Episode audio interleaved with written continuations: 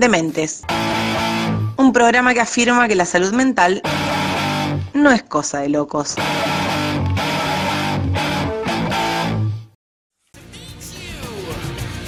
Y así es, ya acomodado en el diván estamos con José Javier Ortiz, es licenciado en psicología, diplomado en prevención y tratamientos de las violencias, es coordinador del programa para erradicar para la erradicación en violencia de géneros de la Subsecretaría de Políticas de Género y Diversidad de la Municipalidad de Paraná.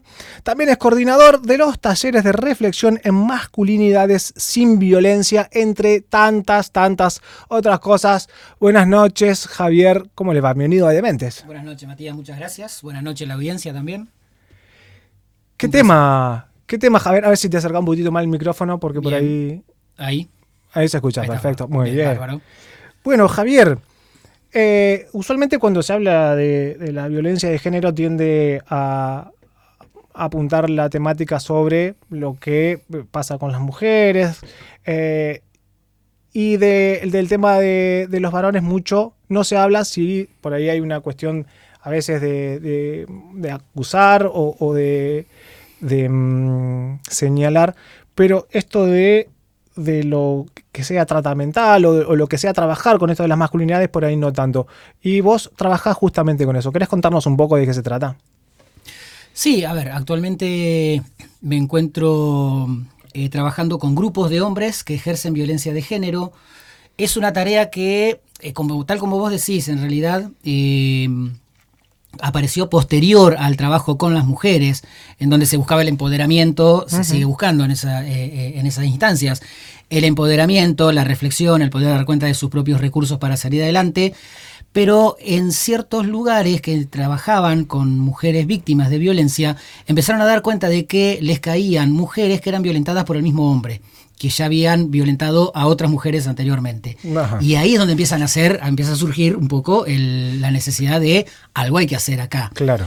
Amén de que en la historia el derrotero judicial y administrativo en esta situación le ha correspondido a la mujer que además de ser víctima tiene que ir corriendo atrás con el papeleo llegando a situaciones anteriormente, yo creo, creo que ya no se ven más, en donde era la mujer la que tenía que ir a veces, por ejemplo, a la comisaría con el papel donde eh, constaba la restricción, ella entregarlo a la comisaría y la comisaría ahí se hacía cargo.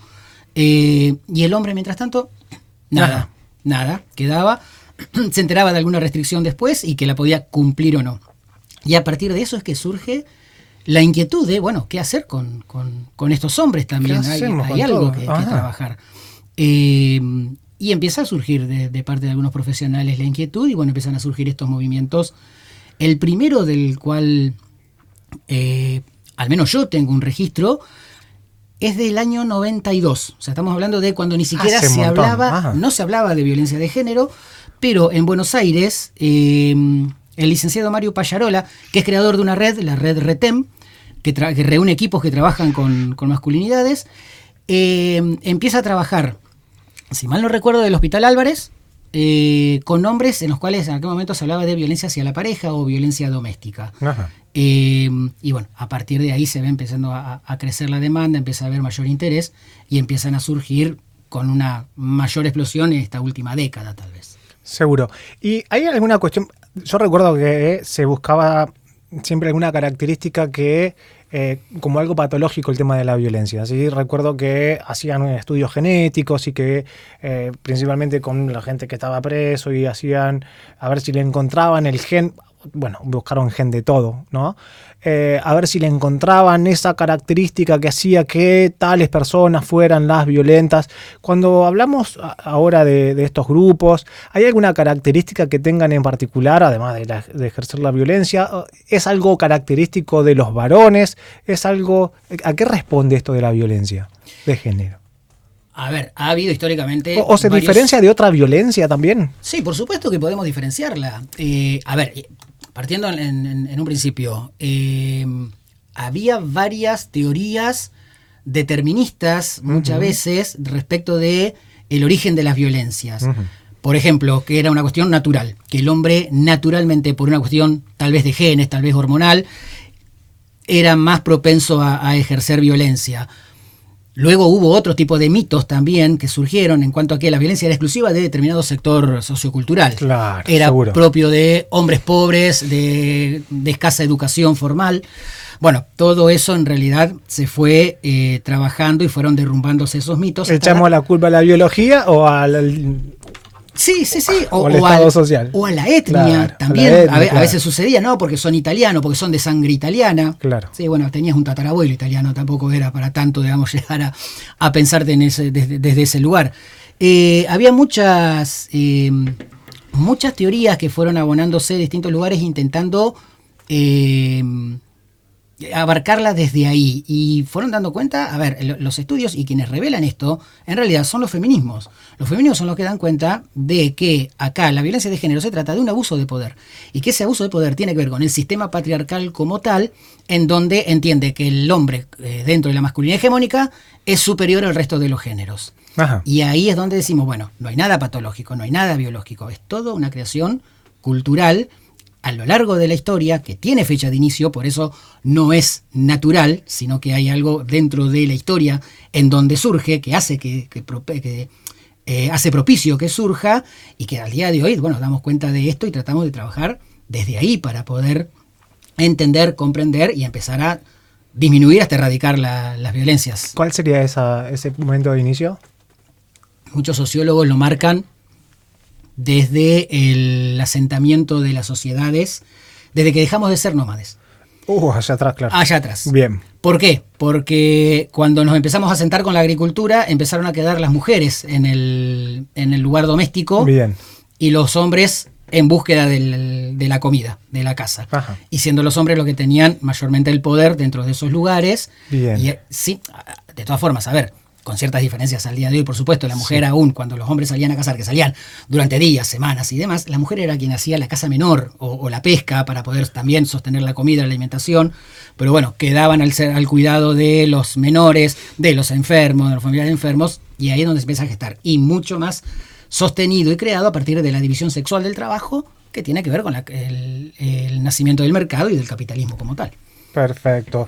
Bueno, eh, Javier, y em, estos grupos, estos que, grupos que estás coordinando, estos grupos que estás haciendo, eh, ¿cómo llega, con qué gente trabajas ahí? ¿Cómo llegan la gente? ¿Qué, qué- qué- qué tan numerosos son? Sí, aclaro algo A ver. respecto de- del inicio. Sí. Eh, yo empecé en municipalidad, actualmente no estoy, sé que No hay un equipo. Eh, actualmente estoy en el Instituto Alberdi, que es el Instituto de Capacitación del Poder Judicial. Tuve mis inicios ahí. Pero a ver, la población va a depender del lugar en donde esté establecido este, eh, el grupo, el, de- el equipo de profesionales que trabaje Sí. y con qué población decida o tenga determinada el, el- el, eh, el trabajo. En mi caso actualmente trabajamos desde las, eh, los varones que tienen situación de suspensión de juicio a prueba o condena condicional. Bien. Hay una coordinación con lo que es la OMA, Oficina de Medios Alternativos, que se encarga de estos casos y a partir de ahí es donde dicen, bueno, van a participar del grupo, se coordina, se hacen entrevistas y empiezan a... Bien. O sea que en principio los que van ahí son mandados. No viene casi nadie voluntario. Nadie, casi nadie. Y vienen Bien. enojados. Obviamente, claro. Sí. No, no, a nadie le gusta que le manden, y menos a alguien que entiende que tiene una cuota de poder. Seguro. Y que está acusado de violencia, evidentemente va a responder de, de esa manera. Y. eh, ¿No has tenido experiencia con alguno que haya ido de forma voluntaria? ¿O hay grupos que tengan que ver con varones que vayan de forma voluntaria? Sí, hay grupos abiertos eh, a la comunidad. Cuando esto inició, esto inició en el año 2017, Graciela Mántaras era la, coordinadora, la subsecretaria en aquel momento, era subsecretaría de la mujer, ahora es de política de géneros y diversidad, pero en aquel momento era ella la que tenía el interés de, formar estos grupos y en aquel tiempo, durante dos años, de 2017 al 2019, se hizo abierto a la comunidad en coordinación, sí, con Poder Judicial, porque venían, la mayoría venían derivados de Juzgado de Familia o de la OMA. Y ahí tuve la experiencia de dos personas que llegaron voluntariamente. Te estoy hablando de una población que habrá rondado eh, entre los que formaron parte del grupo, de los grupos en general, pueden haber sido 40 varones. Entrevistados fueron muchos más. No todos accedían, no todos eh, participaban luego. Pero quienes llegan, de todas formas, llegan de manera voluntaria, entre comillas. Ajá. ¿Por qué? Porque generalmente lo que sucede es que hay un ultimátum de alguien del En la entorno. casa le dijeron, si no vas, te vas. En los casos puntuales que yo recuerdo, uno era la pareja Ajá. y en el otro caso eran las hijas quienes habían dicho o haces algo con esto o no, o no se sostiene más. Y en ese caso llegan. Es cierto que llegan con otra predisposición, vienen dispuestos a trabajar desde otro lugar, pero esos son los casos que, en los que hay, en los que ha habido voluntarios. Y por lo general, en el registro que hay de, de- de- de los grupos, tal vez a nivel país, se da esto, que el voluntario es porque alguien le dijo, lo tenés que hacer. Bien, o sea que en principio es o la gente que es enviada por alguna cuestión judicial o por alguna, eh, alguna razón más familiar. Exactamente. Eh, alguien que acusa a uno y ese tiene que ir a ver qué onda con lo que le está pasando. Exactamente.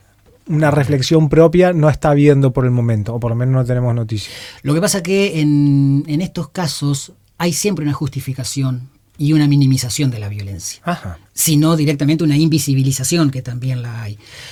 Con, a ver, hasta no hace mucho tiempo el uso de la violencia por parte del hombre en la familia estaba legitimada. Y eran los, las épocas del no te metas, del no hay que meterse, de lo que pasa dentro de la casa es privado y, y- y nadie tiene que decir nada. Ajá. De hecho, recuerdo en los registros por ahí teóricos que ha habido de experiencias a nivel nacional, haber llegado a los puntos en donde la mujer era lo que, la que decía, mi marido me pega lo normal. Lo normal, claro.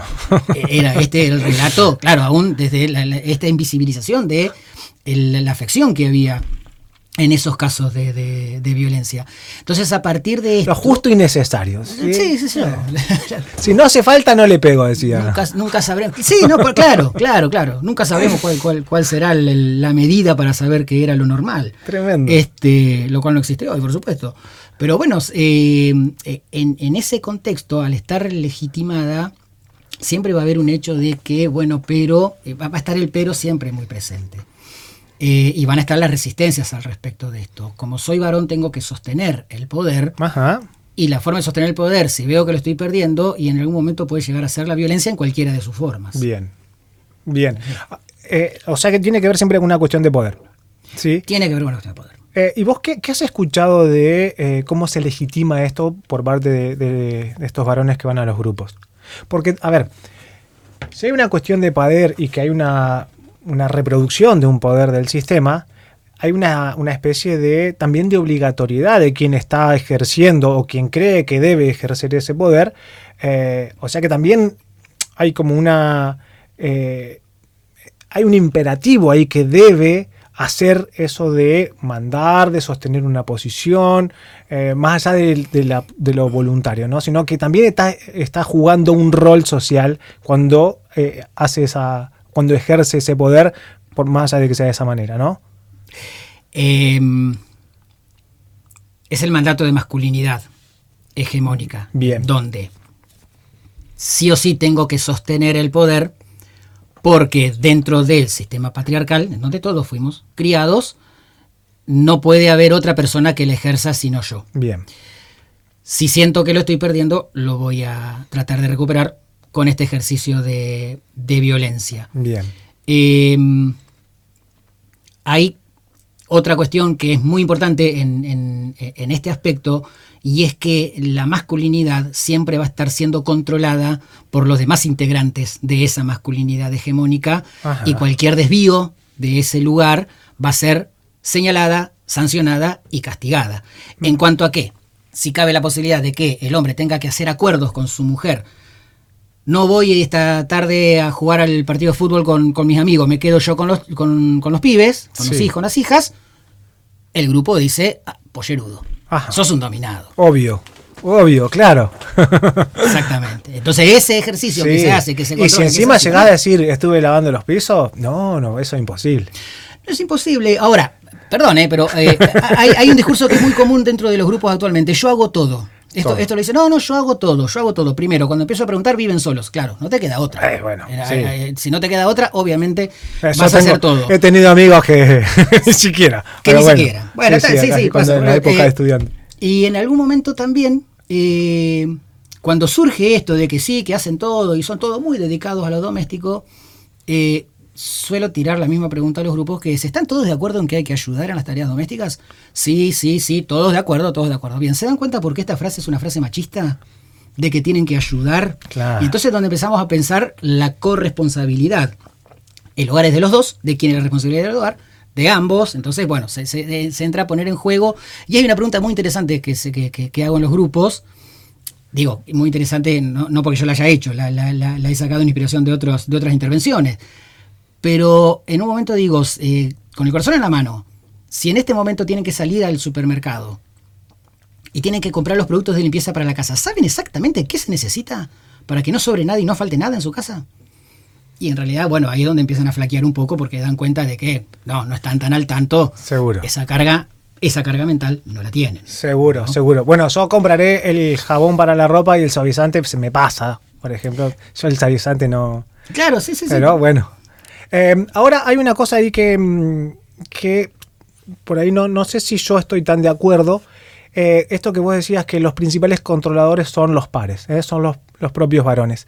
Yo creo que por, la, por ahí, por la, la experiencia clínica, eh, me parece que no hay peor cosa que una mujer cuestione la masculinidad.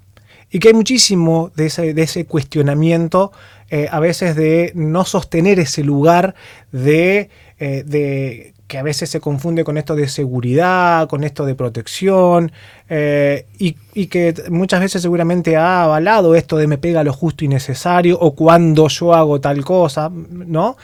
Eh, que, también desde ese lugar se ha sostenido y se ha interpelado a ese lugar. ¿eh? No es que solamente desde los padres, sino que también desde, ambos lugares se ha interpelado a ese lugar que alguien ha tenido que defender en algún momento. Lo- el error que no tenemos que cometer es de ubicar el patriarcado solamente en los varones. No, claro. Entonces, hay mujeres, obviamente, las mujeres también han sido criadas en el, en el sistema patriarcal, en el entorno patriarcal, con mandatos, con mandatos sobre cómo ser mujer también. Seguro. Y en ese mandato de cómo ser mujer, cuando va a entrar, por supuesto, el, eh, correlativamente, el mandato patriarcal del ser varón. Entonces, desde ese lugar también se hacen esas críticas hacia el hombre de parte de las mujeres que sostienen un discurso en las que en realidad cuando empiezan a poder reflexionar respecto de eh, el empoderamiento que, que, que ambos, que, que ella puede llegar a tener o el alcance de ciertas igualdades, de ciertas tareas, empiezan a dar cuenta de que, bueno, hay cuestiones que no solamente le podrían corresponder a, al varón, que también ella las podría asumir, o al revés, cosas que ella está asumiendo por demás, el varón las, las podría hacer. El discurso patriarcal está presente Sí, en todos los géneros. Es social, En todos sí, los géneros. claro. Es social. Digo, hay mujeres que no se sienten identificadas con los feminismos y, y- y tienen sus razones y bueno, y, y está bien escucharla. Eh, y hay mujeres que, más allá de identificarse o no, sostienen muchísimo del mandato patriarcal. No salen de la, no salen de la casa porque tienen que cuidar el, eh, el entorno, la limpieza, el cuidado de los enfermos, etcétera y por eso también surgen a partir del mismo de, estar bajo una misma matriz surgen las críticas de parte de la mujer hacia, hacia el varón Seguro. Em, bueno, y si ahora se está pudiendo cuestionar estos lugares, quiere decir que hay algo de ese discurso que sostenía eh, esa distribución de poder, se ha resquebrajado, ¿no? Entonces, aquello que definía lo que era un ser mujer o un ser varón, eh, ya no, no tiene ningún tipo de consistencia, pero contrariamente a lo que por ahí se, se- se proclama, eh, hay eh, ciertas características que se van conformando. Digo, es inevitable pensar en, en conceptos, en estereotipos, no se puede pensar si no es en, en esos términos, pero que se están conformando esto que se suele decir nuevas feminidades, nuevas masculinidades. ¿Hay algo de eso que ustedes trabajan en los grupos? Sí de hecho partiendo de masculinidades en plural Ajá. empezando a entender de que la masculinidad nunca fue una Bien, Sí, bueno, igual sí, esta época de, de- de- se pelea con todos los universales, así que no hay Eh, ni un, ni- ta- no hay ni también. un solo universal Claro, que se ah, sostenga. pero, pero- pero haci- haciendo Sí. provecho de eso, Bien. ayuda a, a visibilizar y poner el, el- el foco en esto, ¿no? El tema era, eh, o, o sigue siendo, el relegamiento de las demás expresiones de masculinidad. Ajá. O el no entender como masculino aquel que no cumple. A ver, para, para que entienda aparte la, la- gente que esté escuchando. Ajá. Con masculinidad hegemónica entendemos al hombre cis heterosexual, cis que quiere decir que concuerda su sexo biológico con la percepción de género. Eh, generalmente de clase media a media alta, con alto poder adquisitivo, por lo general blanco, de Ajá. raza blanca, eh, de corte europeo, que ese sería el hombre como tal que eh, rige, de alguna forma, principalmente en, en- en- en la cultura occidental.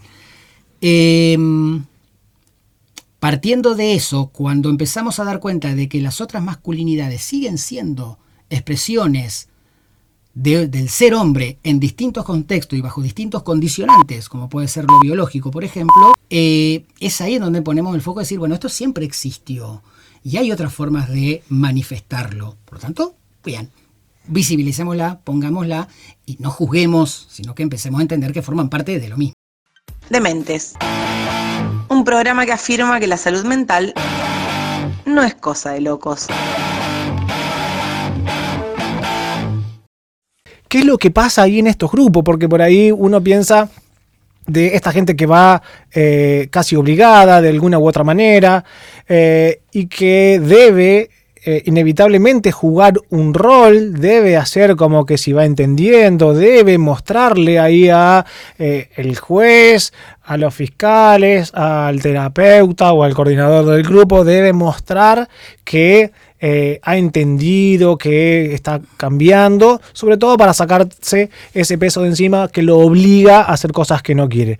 Pero eh, hablábamos con Javier recién que pasan cosas en el grupo, que no, que llegan enojados, que llegan pateando la puerta, que llegan golpeando la mesa, pero que hablando, eh, escuchando y con las intervenciones que por ahí ustedes hacen, cosas van pasando. Y se tiene que crear la demanda. Ajá. en esas primeras cuestiones que, que- que- que van sucediendo, ¿no? Porque no es una demanda de ellos bajar la violencia, sino que ellos la niegan, la justifican, la minimizan. Eh, a partir de las entrevistas en donde... Generar la primero- demanda, ver, generar la demanda quiere decir que ah, puedan pensar que son algo responsable con lo que está pasando. que algo de ellos se está poniendo en juego en un malestar que han generado a otros, a otras, y que algo de eso hay que cambiar. Ajá. Eso, de- de- desde ese lugar va. Eh, como la gran mayoría no llega de forma voluntaria, los mandó alguien desde, una- desde un lugar de poder, suelen llegar enojados, molestos, fastidiados. Debo decir que en estos años que he tenido de experiencia respecto de tanto las entrevistas como los trabajos grupales, jamás he recibido yo una agresión directa. La molestia es en general, ¿no? Claro. Entonces, el, el empezar a, a- a- a poner en lugar, en situar y decir, bueno, a ver, contame, ¿qué fue lo que pasó? ¿Qué fue lo que sucedió? Yo cuento generalmente con los hechos, me, me- me- me dan al menos los hechos que porque llegaron a juicio. En este caso, no los que fueron denunciados, porque pueden haber- de- pudieron haber sido denunciados varios, pero los que llegaron después a una instancia por la cual se llegó a una figura judicial fueron uno, dos o tres. Eh, y ahí en donde, bueno, pueden empezar a relatar, a contar y se empieza a poner en cuestión. eh, siempre hay justificación en cuanto a que ella me sacó de quicio. Ajá. eh, y entonces empezar a preguntar ahí, bueno, pero eh, vos qué, por qué respondiste de la forma que respondiste. Siempre van a poner, tirar la pelota afuera, ¿no? Van a poner la responsabilidad en el entorno, principalmente en la mujer. Es ella la loca. Y es una- un momento, a ver, cuando hay hijos, eh, cuando ellos empiezan a relatar hechos y en, en el medio de las situaciones que comentan, los hijos, hijas, de alguna manera estuvieron presentes, ahí empieza a haber como otro registro en cuanto que uno puede hacerle la pregunta, ¿y ellos cómo estaban? ¿Y cómo se sintieron? Aun cuando te digan estaban del otro lado de la puerta, ¿crees que no escucharon los gritos? Sí, lo escucharon. ¿Cómo crees que se sintieron? No, estaban mal. Y en algunos casos ahí hay un acceso a la angustia. Ahí llegan a angustiarse, llegan a- a- a registrar el daño provocado ahí y es un momento propicio como para decir, eh, qué bueno que llegaste acá entonces, porque ahora es un buen momento para hacer algo con esto que te está pasando, para hacer algo con esto que estás haciendo. A una, bueno, las entrevistas de admisión son, pueden ser dos, tres, cuatro entrevistas, va a depender de cada situación. Y cuando llegan a los grupos, siempre de todas formas empieza a aparecer un poco también la resistencia y una de las primeras frases que aparece, Ajá. las mujeres también tendrían que tener un, un grupo como este, porque ellas también son violentas. Claro, por supuesto. Entonces, hay que entrar a explicar también las diferencias en cuanto a los tipos de violencia, por qué es violencia de género de parte del hombre hacia la mujer y hacia los demás géneros en todo caso, y cómo a veces ellos cuando dan registro de hechos violentos, en realidad ha sido una violencia eh, responsiva. Hemos trabajado en grupos, en, en, algunos de los grupos, recuerdo puntualmente alguno el año pasado, en donde el discurso de él es, yo jamás le levanté la mano, pero ella me pegó. Ella me empujó y me pegó. Cuando uno empezaba a hacer un registro respecto de qué es lo que había pasado en la situación, este hombre había ejercido durante mucho tiempo todo tipo de, violencia psicológica. Control, corte de lazos eh, de amistades, había aislado a la mujer, casi no veía a la familia, y es como que el último recurso que le quedó a esta mujer en una situación puntual para salir de eso fue el acto violento fue la impulsividad. Entonces, poder registrar de que hubo otras violencias cometidas, en este caso por él, para que ella llegara a esto, daba también un registro de que la responsabilidad estaba puesta en un primer lugar en lo que él había, había realizado. No vamos a justificar el acto violento de la mujer. Hay mujeres violentas, por supuesto, pero no es violencia de género y nunca va a ser el mismo sentimiento respecto de lo que le pasa a la mujer con un acto violento que lo que le pasa al hombre. Porque al hombre le podemos preguntar, en el momento en que ella se enojó y te empujó, ¿sentiste miedo? Van a decir que sí. Eh, no, momento. ¿Sentiste miedo de tu integridad? ¿Sentiste temor por vos mismo? No, porque yo me podía defender. Bueno, ¿cómo crees que se siente ella cuando vos sos, porque por lo general pasa, de mayor porte físico, de, tenés mayor manejo de la fuerza, tenés otros recursos en ese momento? ¿Cómo crees que se siente en ella? O sea, ahí cuando también pueden hacer un registro de esto de que hay diferencias. Cuando se trata de, algo más que no tenga que ver con lo físico, con algo más psicológico, eh, ¿también existe esta diferencia? En cuanto al uso de la mujer y del, del varón. Sí, hay también esta diferencia que vos planteabas recién. Bueno, la mujer va a tener miedo porque físicamente el varón tiene mucha más fuerza, en la gran mayoría de las, de las veces. Eh, y la integridad física de la mujer ahí corre riesgo. Pero cuando se trata de lo psicológico, ¿también está esta diferencia? Lo que pasa es que en el accionar del varón, el varón va a tener mayor eh, sustento desde lo social también para ejercer esa violencia. Entonces también la mujer se va a ver más acorralada. Cuando, dando un ejemplo tal vez a, eh, trazo grueso, pero para que se entienda, si el hombre ese quien le corta los lazos a la mujer a través del control, eh, que no vaya a las amistades y demás, desde afuera se puede ver, bueno, pero es ella la que se tiene que dedicar a la casa y a los hijos. Entonces hay ahí un registro también de que es la mujer, la mujer está en el lugar que le corresponde, sin poder llegar a ver el acto violento que se está ejerciendo ahí. Cuando al revés, en realidad, no suele pasar. El hombre está mucho más habilitado a la vida social, a la vida externa, que la mujer. Digo, poniendo el, ejemplo puntual en esto. Entonces, en ese caso, siempre repito, las violencias pueden estar en cualquier lugar. Por supuesto. Pero no son las mismas, hay diferencias. Había un momento, un discurso que era no existe la violencia de género, e-, es la violencia general. Bueno, no, no es la misma violencia cuando te agarraron en la calle y te asaltaron. Este, lo que, lo que vimos hoy a la mañana, todo lo, hemos visto que pasó en, Palermo con este hombre, con la nena, que, fallece por un celular, que una violencia ejercida para un control de cierto lugar de poder en, la casa a partir de control desde lo económico, desde lo familiar, desde lo social. Son distintas violencias. Seguro. Eh, y mm, bueno, en el transcurso este de que, vos decías que dura un año, dos años, no sé si lo decíamos al aire o fuera del aire, eh, pero ¿cuál es el, proceso cuando van finalizando? ¿Hay ahí una reflexión? ¿Hay algún cambio de qué? Porque, a ver, eh, decíamos hace un rato, es una cuestión de social, no es una cuestión solamente de varones. Ahora bien, no son todos los varones los que eh, ejercen esa violencia, no son absolutamente todos, sino que hay algunos. Eh, ¿Qué pasa con eso? ¿Por qué son esos algunos? ¿Y eh, cuál es el cambio que se produce en, estos, en estos grupos? Hay algo que ver. No todas las violencias son denunciadas. Y en algún momento, en algún momento, todos los varones hemos ejercido algún tipo de violencia de género. No es generalizar mucho eso. es como un axioma. es como si funciona con un axioma eso, pero ¿no? pero cuando lo empezás a indagar, desde el hecho de que saliste alguna vez un boliche y le tocaste la cola a una piba, porque te creíste con derecho porque la piba estaba de minifalda, ahí hubo un ejercicio de violencia de género. ¿Sí? Fue disponer del cuerpo de otro sin el consentimiento. Entonces, en algún lugar, en algún momento, hemos ejercido algún tipo de, de violencia. Aún, si querés, desde lo doméstico, cuando el, varón, el papá y el hijo varón se levantaban de la mesa y se sentaban a ver el partido de fútbol, y la mamá y la hermana eran las encargadas de levantar la mesa y lavar los platos, había un ejercicio de violencia de corte simbólico que destinaba a las mujeres a lo, a lo doméstico y el hombre a gozar del tiempo libre de una forma distinta. Entonces, por lo general se dan, se dan en distintos grados, pero se ha visto y no todas las violencias de todas formas llegan, y hablando inclusive, si vos querés, ya de violencia de cierto grado, no todas son denunciadas, no todas llegan a ser eh, judicializadas o llegan a un lugar de, de, control por parte de organismos eh, judiciales, estatales o de, o de seguridad. Bien, bueno, igual es muy fuerte esto que todos los varones han ejercido, hemos ejercido violencia eh, en algún momento o lo seguimos haciendo. Sí, Sí, sí, sí. Eh, bueno. Eh, a ver, indagando en esos pequeños actos, ¿eh? Porque no olvidemos algo. Hablamos de distintos tipos de violencia. La violencia fundante de toda la violencia es la violencia simbólica. es en donde ubicamos a la mujer en un estereotipo del cual no puede salir y al varón lo mismo, en otro estereotipo.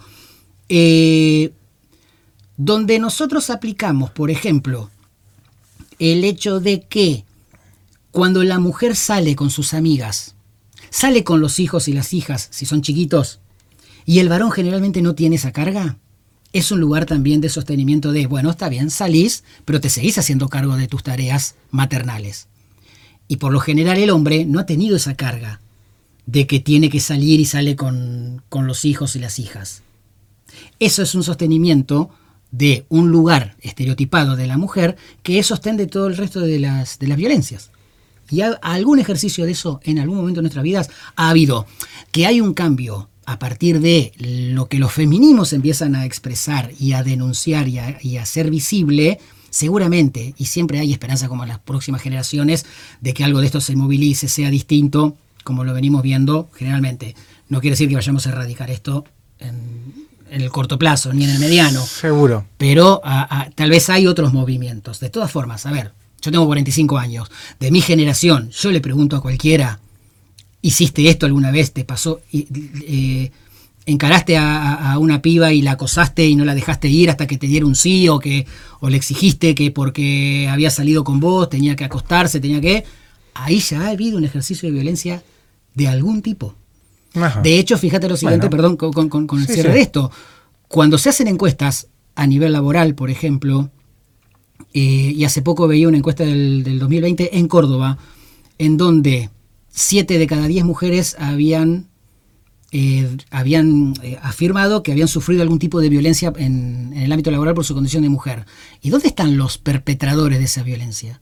Es decir, siempre hay mujeres que denuncian violencia y faltan los que cometen la violencia. Entonces, esos números que no cierran que dicen todos conocemos a, quien ha sido abusada y no conocemos a los abusadores, esa falta de cierre de números es porque esto está invisibilizado. Lo hemos hecho en algún momento, en mayor o menor grado, pero ha pasado. Bueno, yo me permito disentir de eso, me parece que generalizar y decir absolutamente el, el género de los varones es violento per se, eh, me parece que es como plantear un axioma como para que resuelve lo, resuelve todo. No, es ponerlo, pero no, es ponerlo tampoco en el, en el lugar del ser. Solamente por ser varón se ha ejercido violencia inevitablemente. Acabamos de decir que todo varón ha ejercido violencia en algún momento y la sigue ejerciendo.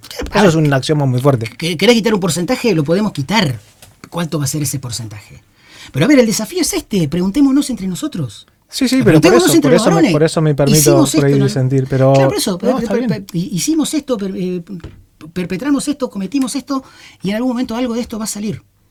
Bien. Es, eh, es indefectible. A ver, ¿por qué? Porque había un sistema cultural que así lo ha sostenido y que así ha, ha hecho de que haga creer al hombre que puede disponer de los demás, de los demás géneros de la forma en que se le antoje. ¿Sí? Y esto ha sido sostenido patriarcalmente a lo largo de la cultura. Bueno, podríamos tener otro tipo de conversación más filosófica y, y hablar de qué es la violencia y qué no sería violento. Y traemos desde Arendt hasta. Y sería como. No, bueno, por supuesto. Hablar Pero, es. fí- Fíjate, eh, fíjate. Nombrar algo es violento, es violencia, es ejercer violencia. Eh, pero no es el, el tema de, de hoy. Me interesa mucho eh, poder pensar en qué es lo que pasa con estas personas, porque eh, con estas personas que llegan a ese grado de violencia. em, eh, ¿Y cuál es la, reflexión que sucede ahí? Porque lo que podemos ver es que cada vez más, o parece por lo menos que cada vez más, y que la violencia cada vez es mayor, donde no solamente se... no solamente digo se le se golpea o se daña, sino que estamos llegando al punto que se mata a las mujeres por de una manera eh, tan, tan fácil, de una manera tan seguida, de una manera eh, tan aberrante, que bueno, eh, me interesa mucho, mucho saber qué es lo que pasa ahí en estos grupos con esta gente que no ha llegado a esos extremos, ¿no? Pero que sí ejerce este tipo de violencia muy violenta, si vos querés. A ver, hay un proceso, nosotros dividimos el trabajo en tres, en tres etapas. La primera etapa es eh, el reconocimiento de las propias violencias. Empezar a dar cuenta de eh, la violencia que se ejerció y los efectos que esas violencias tuvieron. Eh, una vez que pueden empezar a visibilizar que hubo actos violentos, que cometieron violencia, acá hago una distinción también de corte también, si, si vos querés, filosófico o, o- o hasta nociológico. No hablamos de eh, hombres violentos, sino de hombres que ejercen violencia. No lo ponemos en el lugar del ser, sino en el lugar de algo que se tiene que como tal se puede dejar de tener. Como conducta aprendida, se pueden aprender otras cosas también. Ajá. ¿no? Sí, sí. Eh, una vez que pueden reconocer estas, estas violencias, empieza a trabajar un poco el momento de la empatía. Decir, bueno, ¿qué, qué, qué sintieron las demás personas cuando vos ejerciste violencia? Y eso tiene que ver también con un trabajo vivencial propio, Sí. donde se pone a, a- a- a trabajar con distintas dinámicas o con una intervención directa en los grupos. ¿Cuándo sufriste vos violencia? Recordás, a veces se trabaja con, bueno, la violencia más fuerte que vos recordás que hayas recibido, cómo te sentiste ahí, qué pasó con la persona que ejerció violencia, cómo fue el vínculo antes y después, hubo un cambio, no hubo un cambio. Y a partir de ese registro de las propias vivencias, después empezar a volcarlo a, bueno, ¿qué pasó entonces con aquellas personas con las que vos ejerciste algún tipo de violencia? ¿Cómo están? ¿Cómo crees que están? eh, cuáles fueron los efectos que hubo en esas personas. Cuando empiezan a dar, eh, a, veces se pone, bueno, eh, para este ejercicio, por ejemplo, es muy práctico usar el role-playing. El poner en situación Ajá. de, bueno, a ver, vos vas a representar lo que vos hiciste eh, y, y- y lo vamos a ir jugando en el grupo. Eh, recuerdo un caso en donde alguien comentaba un paseo con, con- con su pareja, que fue quien posteriormente lo, lo denuncia, en donde había habido, de, según decía él, un capricho de, de su pareja, de la pareja mujer. Entonces él representaba la escena siendo él y iba a la par de alguien que después de que él había relatado todo, bueno, vos vas a ser ahora de la pareja y se relataba. Después se invertían los roles y se le pide, le, le pide al muchacho que él pase a ser el lugar de la pareja y a la otra persona que pase a ser este varón. Ajá.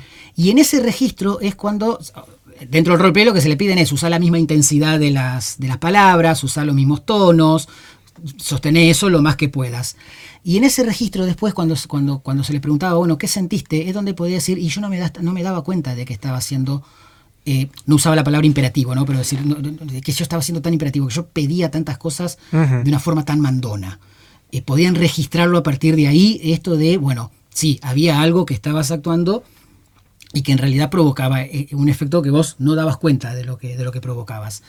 Y terminan los grupos generalmente pudiendo reconocer una mirada distinta hacia la mujer, una mirada distinta eh, hacia su propio rol masculino.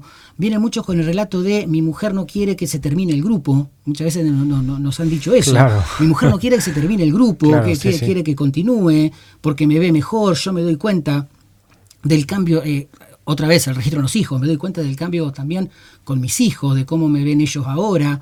La paternidad se trabaja un montón, desde la base, por ejemplo, de si quieren que sus hijos, hijas les respeten o les tengan miedo.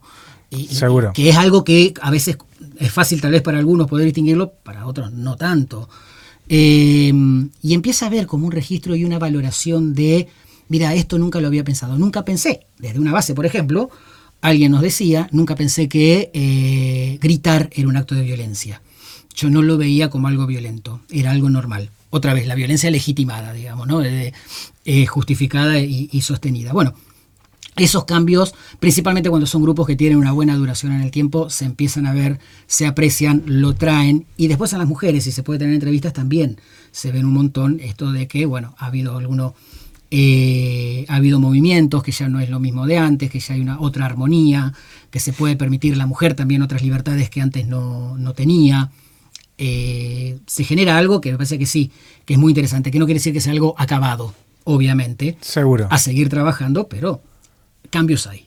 Seguro, me imagino que no hay, bueno, no, no se lo ve como algo patológico, así que no, no, hay una finalización. No hay un alta. No hay un alta, claro. exactamente, exactamente, no hay un alta, hay una finalización del proceso cuando se empieza a ver, principalmente que se empiezan a correr de los moldes y estereotipos patriarcales, que empiezan a ver que hay otra forma de ejercer la masculinidad, por fuera de un, un lugar del poder, que pueden no ser proveedores, a ver, hay muchísimas situaciones en donde la violencia surge porque pierden el trabajo o empiezan a ganar, eh, o ellos ganan menos plata o la mujer gana más plata.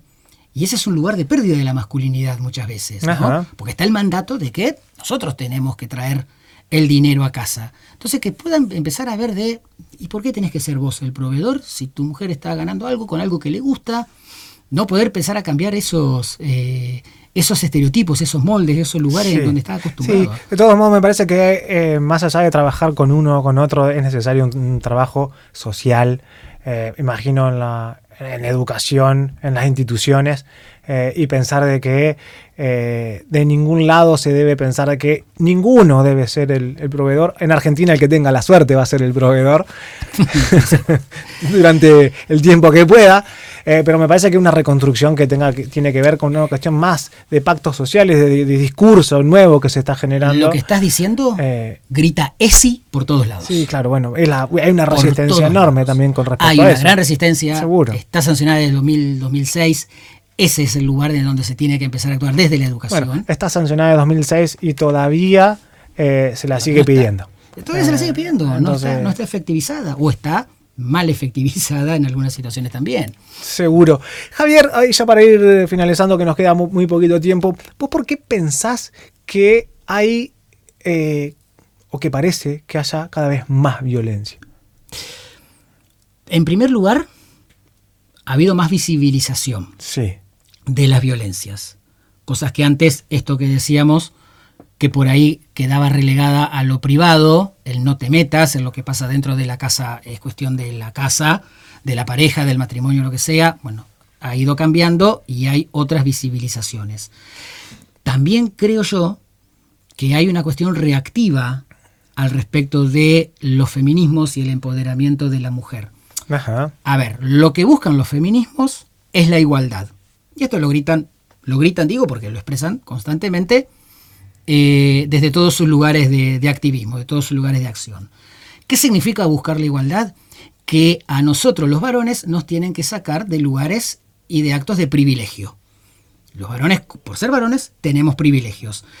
Y ese movimiento de salir del lugar del privilegio, y a nadie le gusta. Yo estoy allá arriba y me vienen sacudiendo de que quieren que deje cosas que a mí me benefician, me, mandan grupo, claro. Claro, y hay una acción reactiva a esto. No, estoy recómodo acá, no quiero salir. Entonces, en esa, en esa cuestión reactiva hay también una situación en cuanto a lo que, eh, que, se expresa, digo, en actos violentos. Sí. Fíjate vos, perdóname, fíjate, fíjate el acto que da el observatorio ahora que sí nos ven. Ahora que sí nos ven, nos está diciendo que hasta julio hubo 175 femicidios. Es decir, hubo un femicidio cada 29 horas, casi uno por día en el país, en Argentina. Eh, los meses de mayor eh, actos de femicidio fueron mayo y marzo. Precisamente marzo, que es el mes de la mujer. Digo, ahí hay algo que leer.